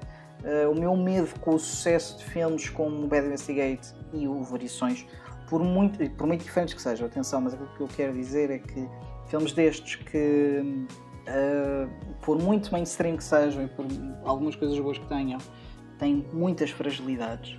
Que se olhe para aquilo, como eu penso que os executivos vão ver, que é mas este tipo de filmes, que varia muitas vezes, não passa muitas vezes do medíocre, é isto que vende. Certíssimo. Então, mais disto. E o que é que tivemos depois disso? Tivemos a, as doce. O que é que tivemos depois do Bad Investigate? Coisas como Corral de Moines e, e, tudo mais. Não são filmes que tenham necessariamente que, que não tenham o direito de existir, não têm causa. O problema é que o monopólio destes filmes acaba por ser uh, quase total, de certa forma, e depois é, é isto que vamos conseguir ter. E depois aumenta-se cada vez mais o fosso que existe em Portugal entre o cinema mainstream e o cinema art house. Eu não acho que haja sequer uma forma de nós ganharmos aqui, o problema é isso. Uh, porque eu, eu acho que existe um fosso gigantesco entre uh, o cinema art house e o cinema mainstream em Portugal. E falta muitas vezes alguém que consiga ter o, o equilíbrio. Olha, falta um Christopher Nolan, trocando aqui as coisas de certa forma, uh, que faz um filme inteligente. Um... Às vezes é preciso orçamento, mas nem sempre o orçamento é a justificação para tudo, honestamente. Já vi filmes a serem feitos por ninharias e não deixaram de ser de ter entretenimento e de terem coisas para dizer. não sei. Uh, quem mais tem Não, uma repara. coisa a acrescentar a esta situação? Diz-me, Ruben. Só que, só que uma questão, eu, eu percebo totalmente o que estás a dizer e se eu, se eu acordar num dia mau vá e mudar o meu ponto de vista, provavelmente penso exatamente como tu. A única questão é que lá está, eu penso apenas na fatia, não é? Tipo, se o orçamento para o cinema já é, lá está, os trocos que são, eh, é muito ainda mais difícil de conseguir, lá está, um orçamento para um Tantos Falsos Passas, para um, um filme artístico um, indie e completamente fora da caixa, que sabe-se que não vai vender. Uh, agora, se aumentarmos o- o- toda a fatia, não é? todo o bolo vá, do dinheiro que vai para uh, o, o cinema, alguma coisa acaba sempre. Ou seja, se vamos imaginar X porcentagem aumenta um bocado maior ainda para o cinema comercial, a porcentagem do, do, do, para o cinema indie vai aumentar também. Vai continuar a ser muito mais pequena que o cinema comercial? Vai. E é tal questão que eu também já não acredito que vai mudar muito, porque lá fora é o que é. Agora, se eventualmente, após muitos anos, na América, consegue-se bons orçamentos para filmes que até são artísticos, não é? Uh, milhões para filmes que são artísticos, e eles n- continuam a ser uh, muito menos do que os cinemas comerciais, o cinema comercial não é, de Hollywood. No entanto, já tem o seu valor, já tem o seu orçamento. É só conseguir dar esse empurrãozinho também, estás a perceber? Um, é muito isso. Mas, mas é das duas maneiras. Eu quero aumentar os dois lados. Eu quero aumentar o cinema artístico e o cinema comercial. E, quem sabe, esperar que chegue. Porque existem por aí. Eu, eu conheço pessoas que escreveram guiões assim. Uh, os Nolans, como disseste, pessoas conseguem ir buscar o, o, o bom do comercial e o bom do artístico e trazer assim qualquer coisa aqui para o meio que, que valha a pena ao, ao mainstream. E é um bocadinho esse o objetivo. É, pode ser um, ponto de vista otimista. Pode, mas olha. Mas eu acho que para isso é preciso dar espaço a mais pessoas. E a verdade é que os orçamentos são sempre para os mesmos. Um, portanto, crescer uma indústria é um bocado complicado quando são sempre as mesmas pessoas a receber o dinheiro. Não, sim, eu concordo. A única questão aqui é que, por exemplo, lá está. uh, vamos imaginar, há 100 milhões, 80 milhões vão sempre para os mesmos. De repente, se uh, ou os 100 milhões vão sempre para os mesmos. Se de 100 milhões temos 500 milhões, de repente podem sobrar ali 20 milhões que já dá para não sei quem. Olha, se calhar posso aceitar este estar no teu guião porque tem aqui 20 milhões. Ah, tens muito otimista no sistema capitalista, camarada. É verdade, mas, é, mas já aconteceu. Ah, é eu, eu concordo muito com aquilo que a Rita está a dizer. Já, já há bocado também estava a fazer menção a isso. Tu tens uma grande fatia do dinheiro ah, a ser colocada nos nomes que nós já conhecemos, que não deixam de ser nomes que realmente trazem pessoas ao cinema. Basta ver quem são os, os filmes mais vistos de sempre em Portugal. Mas também vemos o que é que esses filmes são. Ou melhor, o que é que esses filmes não são, muitas vezes. É Aquilo que mais raras vezes são originais. E faz um pouco falta faz um pouco falta, falta isso. Uh, tens alguma coisa para dizer sobre isto, Pedro? Sim, tem algumas coisas a dizer. Eu acho que estes filmes começaram, este aqui principalmente, o Bad Investigate, já vem de uma história anterior. Isto vem do Balas e Bolinhos. Eu lembro quando surgiu, o primeiro foi um grande êxito e o, o realizador, o Luís, o Luís Ismael, criou aqui um nicho e acho que ele se autofinanciou, ou seja, ele descobriu um nicho e também algo que ele conhece.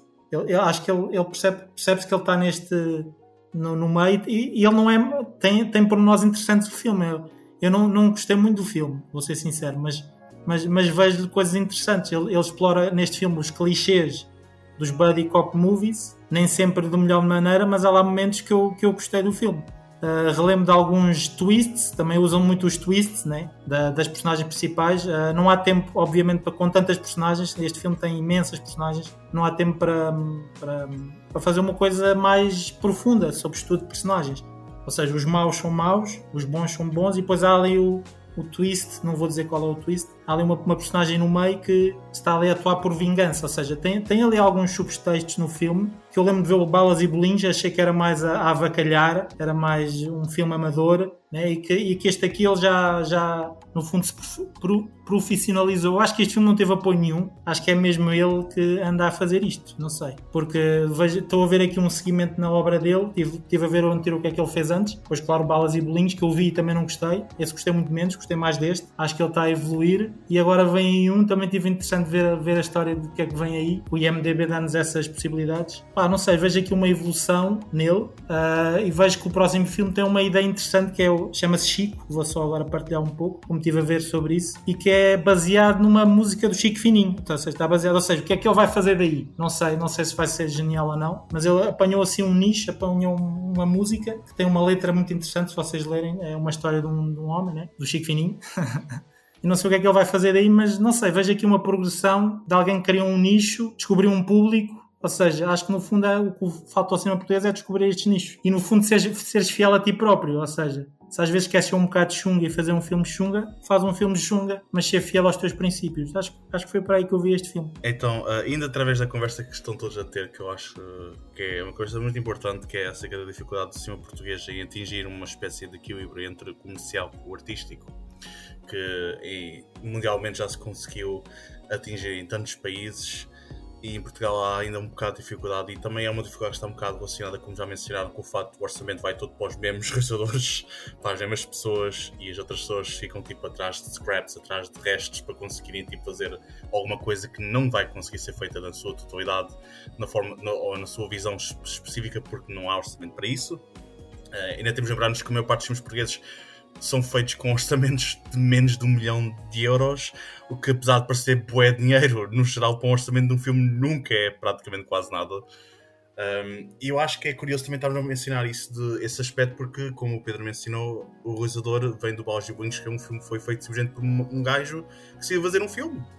E isso é um ponto que eu acho fascinante, porque lembra-me muito da ideia do, uh, de um realizador que eu admiro imenso, apesar das qualidades entre os dois uh, serem completamente diferentes, que é o Kevin Smith, que na América, que basicamente criou uma carreira através de um nicho específico de audiência. Ele tem um filme específico.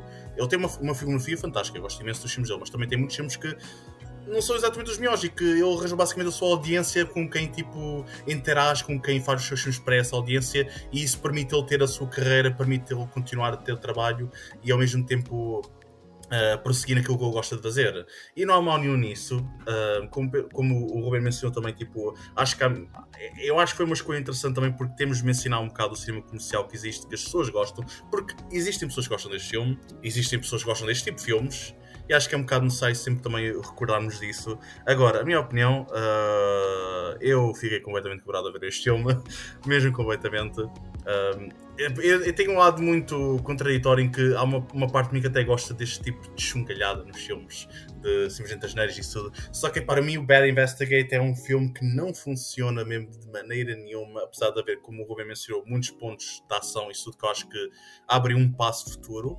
interessante. E novamente eu não quero faltar ao respeito a ninguém, peço imensa desculpa. Mas este, este foi uma experiência quase meio tipo trance para mim, em que eu simplesmente não senti ódio, não senti, não senti raiva, simplesmente observei o filme com cara de pedra durante as duas horas sem reação nenhuma, a não ser no momento em que eu tirei o tomar para fazer Shazam de uma música. e foi basicamente a minha experiência a ver o Bad Investigate. Mas uh, como eu acho que abre uma, a porta um bocado mais para uma conversa interessante que é a ideia tipo do comercialismo e do nicho também. Mas é pá, o problema é que estamos em Portugal e em Portugal é, infelizmente não, é, não há tipo, tu para abrir a porta a alguém, parece que fechas a porta a 5 pessoas, a cinco pessoas. Então parece que tipo um filme como este em Portugal causa um bocadinho mais de raiva, simplesmente porque é um bocado inevitável olharmos para uma obra destas e e para as outras todas que não foram concretizadas, eu já mencionei isto no Pedro quando fomos ao Motor X, mencionei isto sempre que vamos a festivais. Nas curtas-metragens vemos realizadores completamente talentosos, cheios de promessa cá em Portugal e nada avança para eles. E nunca mais ouço falar nada deles, sei, a não ser curtas-metragens. Um ou outro consegue uma, uma longa-metragem, mas é tão raro ouvirmos tipo, essa promessa. Mas uh, isso é já outro, outro tópico, já estamos a arrastar-nos muito e não quero também estar a ocupar demasiado tempo. Mas uh, para mim o Bad Investigate já, uh, não, não consegui me bater ao filme. Um, eu consigo perceber o seu, o seu tipo de audiência um, e consigo sequer também perceber um bocado o seu apelo, mas para mim é, é, é frustrante é frustrante uh, porque até há coisas que até podiam funcionar, mas que acho que não existe muito interesse em que funcionem. Acho que o interesse está mesmo tipo, eu quero fazer isto à minha maneira e vou fazer isto da minha maneira. E há, há, okay, há louvor nisso, mas eu não consigo apoiar o filme em termos tipo, mesmo de opinião. Uh, o que é que achas, Ruben? Não, só queria mesmo uh, pôr aqui a, a, questão do. Primeiro de tudo, é um dos pontos fortes para mim é esse que, que já vocês já, mencionaram. Do, dou muito respeito ao Luís Mael, tive já o prazer de o conhecer pessoalmente. De ele faz aquilo que ele que lhe apetece, entre aspas, não é? Ele diz assim, eu quero fazer este filme, ele só, está bem, ele faz aquele filme. Isso para mim, independentemente se esse filme é bom ou mau, este estilo ou aquele, é de respeitar. Um, e, uh, e depois outra questão é a valorização do, do cinema do Norte. Uh, sabemos muito bem que existe uma centralização enorme para com Lisboa, uh, é onde está a maior parte da indústria, de, da indústria, entre aspas, televisiva, cinematográfica, seja o que for, audiovisual, vá um, é em Lisboa e, uh, e o facto de existir este cinema do Norte, que muita gente vê como brejeiro e, e por aí fora, um, eu dou muito valor a essa parte e ele ser, lá está, um, um porta-voz disso. Uh, como tu disseste, Pedro, e bem, um, o projeto dele próximo supostamente é o Chico uh, e por acaso é interessante porque ele foi recusado ao orçamento do ICA e foi, segundo o que consta, muita, muita lá está, muita discriminação para com o Norte. Uh, segundo o que consta, uh, se é verdade ou não, não sou eu que vou estar aqui a julgar. E, um, mas a verdade é que existe na, na, na, lá está, na indústria do audiovisual em Portugal em si existe muito essa, essa centralização em Lisboa. E o facto de existir este ADN nortenho uh, acho também um ponto muito, muito interessante seja ele o Sabes qual é a cena, Ruben? Eu acho que prefiro mil vezes ouvir-te a falar sobre o filme e aquilo que tu retiras do filme do que ver o filme. é basicamente isso. Eu sinto-me lisonjeado com isso, uh, mas opá, o filme dá para rir, pelo menos das estupidez que ele diz. Eu não vou falar muito bem da Investigate. Vou falar muito bem da Investigate por uh, várias razões. Prim duas principais. Primeiro, o filme não me disse nada. Uh, não me... Concordo com muitas coisas que o Ruben disse existe claramente uma, uma centralização em Lisboa e ver cinema do Norte valorizado e a aparecer é sem dúvida importante, não tem causa. Uh, além disso, tipo, falando do filme em si, acho o filme pobre não, morreu uma única vez e, e eu até tenho um ouvido bastante aceitável para ouvir javardice. Uh, mas muitas vezes uh, aquilo que se dizia era de tal forma degradante que me tirou um bocadinho disso. Meu, eu, está bem, Uh, eu acho que já é muito bom ele assumir-se como um realizador de cinema comercial, porque se nós formos por aí, há imensos que fazem filmes, dizem que não é cinema comercial, mas aquilo é tudo completamente cinema comercial. E depois eu acho que, que é um filme que é girinho, é aqueles filmezinhos que nós vemos quando não temos mais nada para fazer. Um, não, não tem grande coisa, acho que para um filme de comédia tem muita pouca comédia a acontecer.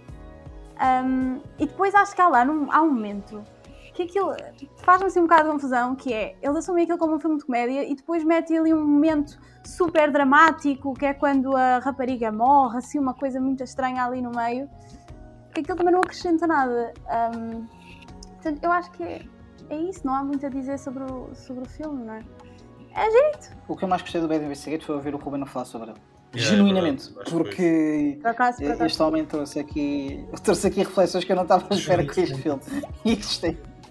Fico muito contente porque foi esse o meu objetivo. Ainda bem, amigo. Uh, foi, foi trazer foi aqui alguma coisa. Muito bem, muito bem conseguido. Não, foi muito interessante. Eu com o filme adormeci, o Ben não adormeci achei interessante. Portanto... Exatamente. Pá, se quiser, pessoal, se fizerem muita questão, daqui a uns anos façam um remake bom do Bad assim. E agora uh, vamos ao ano 2000 e. Uh, eu se calhar vou estar aqui a dizer uma coisa que não é verdade, mas eu tenho quase certeza que é. Já vamos falar do filme menos acessível deste podcast agora. Conta-me coisas, Rita. Ok, então vamos falar de Pedro Costa. E acho que num, num podcast sobre cinema português não falar de Pedro Costa era um bocado um sacrilégio. Um, e vamos falar de um filme dele que foi feito em 2000, que é o filme No Quarto de Wanda. Basicamente, este filme surge um, depois de um filme também do Pedro Costa, que foi feito em 97, uh, que se chama Ossos, um, e ele surge porque uma das atrizes, a Wanda Duarte, sentia que o filme Ossos não ficou exatamente. Ela não ficou satisfeita com o filme, então ela pede a Pedro Costa para voltar ao bairro das Fontainhas e eles criam então um, este filme. Uh, o que nós vimos é então a Wanda, que é uma jovem que é toxicodependente, um, que vive num bairro social em Lisboa. Um, quer dizer, não é bem Lisboa, o bairro uh, está localizado mais perto da Amadora, é o bairro das Fontainhas, e basicamente ela é uma pessoa simples, mas que ela acaba por não conseguir superar um, o vício da droga. E então ela vive muito isolada no mundo um, e acaba por estar sempre muito fechada neste quarto, que é, que é o quarto dela, onde ela dorme, é praticamente onde, onde ela vive. Uh, ao mesmo tempo de todo este isolamento, uh, neste bairro estão a acontecer, um, está a acontecer a destruição um, daquele espaço que foi, que foi pedida pela Câmara de Lisboa. Um, e, e, é um bocado essa dicotomia entre uma destruição fora de um, de um bairro a destruir-se aos bocados e uma personagem dentro de um espaço fechado também numa fase de decadência.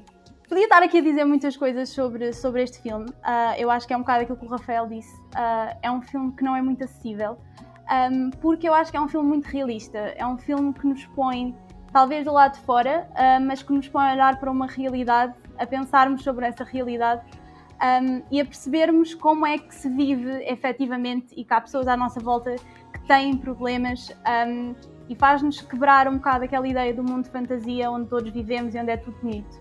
Um, acho que um, um pormenor muito interessante neste filme tem a ver com, uh, se calhar, a falta de nós conhecermos aquelas pessoas uh, fora daquele contexto e da maneira como nós as conhecemos. Mas isto não é de todo um problema, um, porque o filme fala daquele momento. O filme fala da. Quer dizer, o filme não fala bem disso, eu acho que é é aquele momento em que o Pedro Costa está a captar e nós conhecemos aquelas pessoas naquele momento, portanto não há falta desse, desse passado. Uh, eu não sei se isto foi assim um bocadinho confuso, peço desculpa. Uh, mas é muito interessante, principalmente na personagem da Wanda, uh, eu até apontei aqui, onde basicamente há um momento em que ela está a falar com, com um amigo e eles começam a falar um bocadinho do que é que os levou a entrar na droga e como é que os pais reagiam a, esse, a todo esse momento um, e ela diz: uh, Ah, então imagina como é que é a minha mãe a ter que lidar com quatro pessoas. E se calhar naquele momento nós estamos à espera que haja uma introdução a algo, uh, mas ela apenas diz: Essa é a vida que a gente quer, a vida da droga é o que a gente quer. E acho que isso, isso é muito interessante neste filme. Não há uma tentativa de ir mais longe. É aquilo, é o que se passa ali. Um, e, e, e, pronto. Também acho que é muito bom o nível estético do filme acho que pronto, é um filme do, do Pedro Costa, é muito real, é um filme muito concreto. Um, é um filme onde nós vemos a, a, destruição a acontecer, nós vemos a textura dos muros, nós vemos a arquitetura a perder-se e depois a introdução deste, deste espaço que acaba por ser um não lugar, é um, é um lugar que existe, nós sabemos que ele existe naquele espaço, mas que está fora de todo aquele contexto, um, quando é um espaço onde se foge um bocado à realidade. E é interessante porque também é um lugar uh, não só uh, de refúgio para a banda, mas também para várias pessoas que, que vão lá, uh, como é, por exemplo, o caso da, da irmã, que muitas vezes vai para lá falar com elas. E pronto, eu agora deixo-vos falar também, porque acho que há imensa coisa para dizer sobre este filme.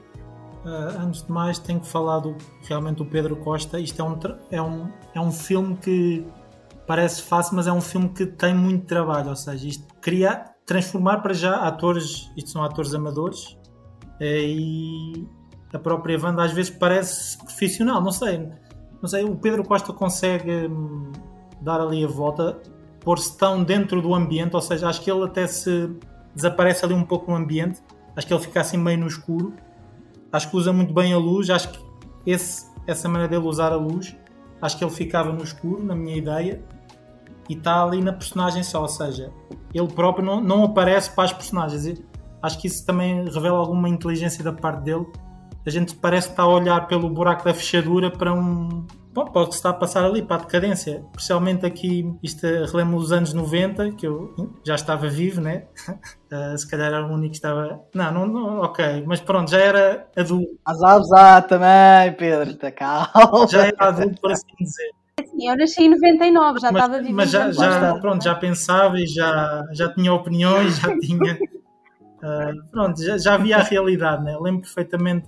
Isto também retrata os anos 90 em Portugal em termos do flagelo da droga, da, da, droga. Era um problema muito grave, a sério. Especialmente aqui na, na minha zona. Pá, a gente via um pouco estas realidades, tipo pessoas em, em cantos escuros, a, como se vê aqui muitas vezes a, a injetar-se, né? Uh, Lembro-me de ver essas coisas lembro de ver algumas não muito, né? Ok, isto não era o Casal Ventoso, eu não morei no Casal Ventoso. Não sei se vocês alguma vez ouviram falar, mas. Infame uh, Casal Ventoso. Exato, exato. Pronto, epá, é um. É difícil, epá, para já tenho que dizer que eu tive que parar a meio este filme porque eu vou ser sincero, eu nunca tinha visto um filme do Pedro Costa e agora já faço a minha meia culpa, realmente devia ter visto e agora irei ver com certeza outros, principalmente pronto, o que seguiu é, é toda esta história que isto eu comecei também, depois li um pouco e percebi que isto é uma história já muito longa de, de, de intimidade com estas pessoas, ou seja, é um filme, é, também lá está, também posso falar aqui de nicho do Pedro Costa, ele também criou um nicho de algo que ele acreditava, eu já, já me estou a repetir outra vez, outra vez com isto, mas lá está, é, é, acho que isso, acho que no cinema é preciso seguir nicho, é preciso seguir o que a gente acredita, o que a gente quer mostrar e depois isso vai transparecer para, para o público. Este poderá não atingir muita gente, porque também ninguém gosta de ficar desconfortável. Este é um filme para ficarmos desconfortáveis. Estamos muitas vezes no escuro, depois aparece luz assim muito de repente. Depois vemos alguns momentos também engraçados, mas é, são a miúdo e então eu precisei de parar a meio para, para retemperar um pouco de forças. Por isso, acho que fico por aqui. Eu, eu, tive, eu tive algumas dificuldades com, com o filme, mas se calhar uh, o filme, se calhar por defeito quase, porque hum, a forma como o Pedro Costa olha para, para esta realidade deste bairro social um, é muito. É complicado porque realmente existe aqui uma parte documental, claramente, mas uh, o filme. O filme é uma ficção muito real, a verdade é essa, porque a própria, a própria Wanda pediu para ir fazendo vários takes e tudo mais, mas as situações que ali estávamos a conhecer eram situações eh, reais. E o filme é todo passado muito em sítios que têm um aspecto uh, alguns quase podre, uh, sempre em salas muito fechadas, é muito raro ver a luz do sol. E a única vez em que vemos a luz do sol mais claramente é quando observamos a destruição do bairro, o que não deixa de ser uma, um ponto interessante. Parece que, que aquele bairro existe num mundo completamente diferente, que lentamente está a ser esmagado. E estas pessoas lá dentro continuam a ser invisíveis, porque a destruição acontece na parede ao lado uh, e, e o mundo e o, própria sociedade portuguesa está a absorver estas pessoas e está a apagá-las da, sua própria existência. Uh, ainda assim, as 2 horas e 50 de, de filme são duras. Uh, são duras não só no facto daquilo que estamos a ver não é nada fácil uh, e dos relatos que, que, estamos a ver e da miséria que observamos, mas muitas vezes também da humanidade que, que encontramos ali, naquele bairro e da, da, solidariedade que existe entre aquelas pessoas que, que sabem quase que têm o seu, seu destino traçado. Há, há pessoas ali sentem com os seus discursos sentem que são pessoas mortas a andar à espera de morrer. E há outras que de certa forma estão cheias de vida independentemente de toda a destruição que está à sua volta. Um, e por isso é um filme duro de se ver. Tem imagens muito, muito fortes e frases muito fortes. No entanto a verdade é que as 2 horas e 50 são difíceis uh, também no sentido da própria, da própria duração. Penso que a dureza do próprio filme uh, seria amplificada se não fosse tão grande. Eu acho que o facto do filme ser tão grande exatamente para conseguir captar tudo aquilo, acho que acabou também por ser aquilo que acaba por desligar um pouco da, da situação. Mas isto é assim por defeito. A própria frieza do filme e a escolha que o Pedro Costa aqui fez, que é uma escolha muito legítima, de querer que o filme tenha esta duração também, não só para sentirmos a própria monotonia daqueles personagens, mas para termos eh, realmente o verdadeiro impacto do, do mundo daquelas pessoas e do mundo da Wanda, porque o mundo da Wanda é aquele quarto, é aquele bairro. Uh, e o, o, espírito dela, de certa forma, está naquelas paredes que estão lentamente a ser destruídas também pelo, uh, pelas forças que estão do lado de fora. Uh, mas as 2 horas e 50 acho que funcionam um pouco contra a força que o filme podia ter se não fosse tão tão longo, mas é a única. É, é, é chato estar a dizer que isto é um problema com o filme, não é necessariamente um problema, é uma escolha artística que é muito legítima e com a qual eu simplesmente não me consegui, não me consegui ligar muito. Não sei o que é que o meu estimado amigo João tem a dizer sobre isso. Eu acho que é interessante, antes de mais, Rita, obrigado por teres trazido o Pedro Costa aqui ao, ao, este episódio do podcast, porque eu acho no geral até conseguimos trazer todos uma, figuras minimamente interessantes e relevantes no cinema português, quer estejam a começar, quer sejam figuras uh, biográficas. Acho que todos trouxemos figuras assim e pessoas relevantes para o cinema português, mas acho que nenhuma bate um bocado o, a importância que o Pedro Costa tem, não só no, no nosso próprio cinema, como também a relevância que ele tem no cinema internacional, a forma como, por exemplo, ainda há pouco tempo vi o. Um, o famoso argumentista do Taxi Driver e realizador do First Reformed, cujo nome agora está-me a falhar, infelizmente. Um, Paul Schrader. Obrigado, Paul Schrader, a falar do Pedro Costa com muito amor e isso tocou-me imenso no coração e ao mesmo tempo senti muita vergonha porque eu pensei, meu, eu só vi tipo um filme do Pedro Costa ainda e esta foi a minha segunda oportunidade de ver um este foi o segundo filme que eu vi dele e epá, é sem dúvida uma obra muito dolorosa de ver no melhor sentido possível. De certa forma lembrou-me um bocado tipo a experiência de ver um filme do Lars von Trier, mas muito mais realista e muito mais uh, natural. Não existe tipo, tipo. Eu não acho que o Pedro Costa está a tentar tipo, tanto criar um, cinema no sentido mais uh, fictício com o, movimento de câmaras. Não, ele é muito. Uh, muito direto no sentido, está aqui o plano, este plano engloba todo o mundo e todo a frame engloba todo o mundo e todas e as personagens presentes, as ideias presentes neste momento, nesta cena, e o resto é deixá-las simplesmente viver o momento e permitir que a audiência sinta a dor, sinta as palavras, sinta a imagem, sinta a pouca iluminação, sinta aqueles pequenos detalhes do, do espaço, quer seja no quarto, quer seja uh, cadeiras, uh, todo, toda a figura que vemos na frame acaba por ser um mundo daqueles em que ou nós uh, queremos sair ou nós queremos simplesmente permanecer lá. E eu acho que isso é muito também do contraste que eu insero neste filme porque é um filme mesmo muito doloroso, não só para o próprio tema que está a lidar, mas também na forma como Pedro Costa demonstra isso. Um, e é sem dúvida uma obra daquelas que tipo não te sai da cabeça. E o Rafael tem razão, é um filme que exige para a audiência, mas no melhor sentido, eu acho que tipo, eu acho que se uma pessoa permitir-se uh, e estiver interessada em percorrer, um, é sem dúvida quase 3 horas que vão matar-nos a cabeça no, no melhor sentido assim dizer. E eu acho que este é um filme absolutamente magnífico e, claro, dá um prazer enorme depois de repente descobrir que o filme está no Criterion Collection. Um, e isso é orgulho nacional, português, que era Portugal, porra.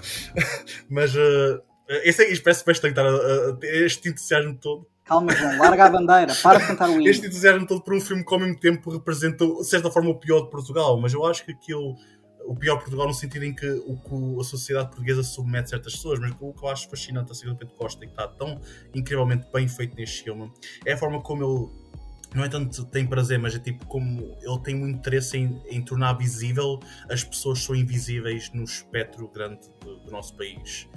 E este filme acho que transmite isso de uma forma incrivelmente trágica, mas ao mesmo tempo tão humana tão forte, tão intensa, que é um bocado difícil acabar este filme sem sentir alguma necessidade de descobrir mais, de tentar perceber o fundamento da questão toda. Eu não sei se eu estou a fazer sentido, o que é que vocês acham? Não, eu acho que aquilo que estás a dizer é, é muito pertinente. Eu, eu, apesar da duração e apesar da força da, da, da dureza das imagens, eh, não houve assim tantas vezes em que eu me pusesse a pensar isto se calhar é um bocado exploitative.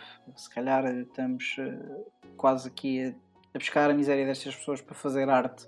Eu não sou muito apologista de, dessa parte, quando se sente demasiado que a pessoa que ali está está a fazer aquilo uh, pela arte dela e não também, de certa forma, pela realidade está a gravar. Porque lá está, pois existe também, e eu, eu ouvi algumas entrevistas do Pedro Costa sobre filme, e ele também tinha um bocado essa, esse problema, que era onde é que ele separava o documentário daquilo que, que ele estava a fazer e da própria humanidade dele uh, e qual é o papel de, um, de, uma pessoa que está a filmar um documentário.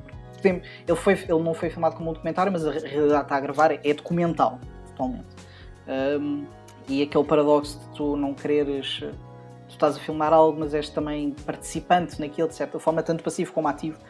Um, mas nunca senti, salvo algumas raras vezes, mas era normal que sentisse algumas vezes, dado também a duração e a quantidade de cenas que temos desse tipo, mas não houve assim tantas vezes em que eu tivesse a pensar isto se calhar não era necessário, se calhar não precisamos disto, se calhar podemos avançar. Um, mas no geral, a forma como dá. Não é, da, não é da humanidade, estas pessoas nunca deixaram de ter humanidade, nós é que a esquecemos e a apagamos e fazemos tanto para apagar como sociedade. Uh, e o filme está a mostrar que estas pessoas têm humanidade, são, são humanos, não se, a humanidade não é propriamente algo que tu possas tirar, possas tirar de alguém, como muitas vezes nós como sociedade tentamos fazer. Uh, mas pronto, não sei se mais alguém tem alguma coisa a acrescentar sobre, sobre No Quarto da Vanda. Só, eu, só, eu só queria dizer que agradecer já agora que trouxe o Quarto da Vanda e a Metamorfose Passas, porque eu acho, acho que o que a Catarina e o Pedro Costa fizeram e fazem é muito bom porque eu sou muito, gosto muito deste estilo de docoficção. Sim. Costuma, começou a ser, a ser, um, a ser chamado. Um, eu acho muito interessante isso no trabalho de Pedro Costa, de, de principalmente, uh, de, de, trazer esse, esse um, lá está, esse, esse peso da realidade para uma ficção que não nos parece ficção e ele gradualmente passar para atores amadores e depois não atores, por exemplo, no Vitor e na Varela, sendo mesmo não atores. E, uh, e, e, eu acho que, pronto, que queria dar mesmo uma menção, um bocado se calhar redundante depois do que vocês disseram, mas, mas uma menção mesmo nessa, nessa parte realista e no trabalho dele yeah, e, e, no, e, no, tempo que, que, ele passa ali. Ele passa anos com as pessoas, ele passa. Ele, eu lembro-me de, de, de, da entrevista dele para o Vitorino Varela, ele passar mesmo alguns anos com a, com a senhora e com aquele ambiente. E, um, e mesmo agora para o quarto, no, no caso do quarto de Wanda, pá, é, é, é de louvar este, este carinho que ele tem por, uh, por esta humanidade, como tu disseste agora, Rafael, um, por trás das coisas e querer dar uma luz. Eu acho que mais caminho mais nobre para o cinema do que este é muito difícil. Pronto, e como esta belíssima uh, reflexão sobre o nosso caríssimo Ruben Faria, uh, vamos fechar o podcast. Uh, vamos só com, com um apontamento final, só dizer que já, isto já foi dito antes, mas vou dizer também. tentámos trazer aqui coisas muito, muito diferentes umas das outras e acabámos por conseguir. E hum, agradeço muito que todos nós tenhamos escolhido algo que não só podia acrescentar alguma coisa às pessoas que nos estão a ouvir, mas também às pessoas que estão aqui a participar. Por exemplo, para mim também. Fiquei muito feliz por ver a escolha da, da Rita, porque eu também nunca tinha visto nenhum filme do Pedro Costa. Andava a adiar há imenso tempo e, e acabava por, eh, por, por não acontecer. Deu uma oportunidade de rever, por escolha minha, é verdade, mas deu uma oportunidade de rever uh, a Metamorfose dos Pássaros, obrigou-me a ver Tabu, que eu andava para ver há imenso tempo obrigou-me a rever variações, muitas vezes dar estas segundas oportunidades aos filmes um, ajuda muito e obrigou-me a ver Bad Investigate muita vez. Se calhar é o tipo de, de cinema que nós tentamos, tentamos uh, não é tentamos, está-me a faltar a falar, mas acabamos por ignorar em sala, uh, porque parece às vezes aqueles filmes de televisão, mas a verdade é que também são estes filmes que alimentam muitas vezes o cinema português também existe algo de, de bom a fazer nessa parte. Um, e o facto de termos trazido aqui coisas tão diferentes umas das outras uh, podem acrescentar muito. Fica aqui Há um realizador que eu ando a querer ver há imenso tempo, uh, portanto, nós vamos ter de refazer este podcast um dia destes. Fica aqui prometido que o podcast dos Santos Portugueses vai voltar. Nós vamos voltar a fazer episódios destes exatamente para, não só para vos dar algo diferente a vocês um, e celebrar o filme português, mas também para nos obrigar a nós que escrevemos sobre isto a também a vermos mais cinema português. E eu quero muito ver João Pedro Rodrigues. Yes! Portanto, eu vou ter de voltar a ver para aqui para ver João Pedro Rodrigues. Uh, e com... Quem sabe até, quem sabe até não vem o João yeah. César Monteiro. Ah, isso mais tarde ou mais cedo teremos de acabar, o acabar Nossa! Alguém vai ter de trazer. Mas aí, aí, Pedro, eu acho que tu és a pessoa mais do que indicada para nos trazer uh, a beleza de, de Corral de Moinas. E com esta dose de bom cinema português, uh, o episódio vai ficar, fica por aqui. Lá está, mantenho a promessa que no, no futuro Filho do Meio estes, estes episódios vão, vão voltar. Lá está, por causa da, da importância de trazer estes estes filmes cá um, um bocado de volta. Há alguns filmes que se calhar entretanto já foram um pouco esquecidos, de certa forma, uh, como por exemplo Quarta Vanda. Ok, tem, tem o Criterion, mas a verdade é que o cinema tem memória curta e convém muitas vezes relembrarmos que estes filmes, que estes filmes existem por muito celebrados sejam principalmente em, em Portugal.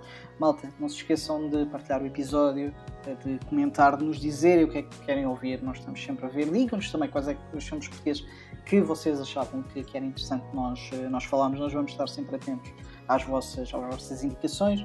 Visitem e ajudem-nos no Patreon. Precisamos continuar a fazer isto. É preciso fundos, microfones, uh, coisas assim do género. Não é fácil. Um, e claro, no nosso site fioconta.com.pt eh, onde podem encontrar as nossas críticas, artigos, rankings e um bocadinho de, de, tudo. Malta, obrigado e digam adeus às pessoas. Adeus. Fiquem bem. Até à próxima. Tchau.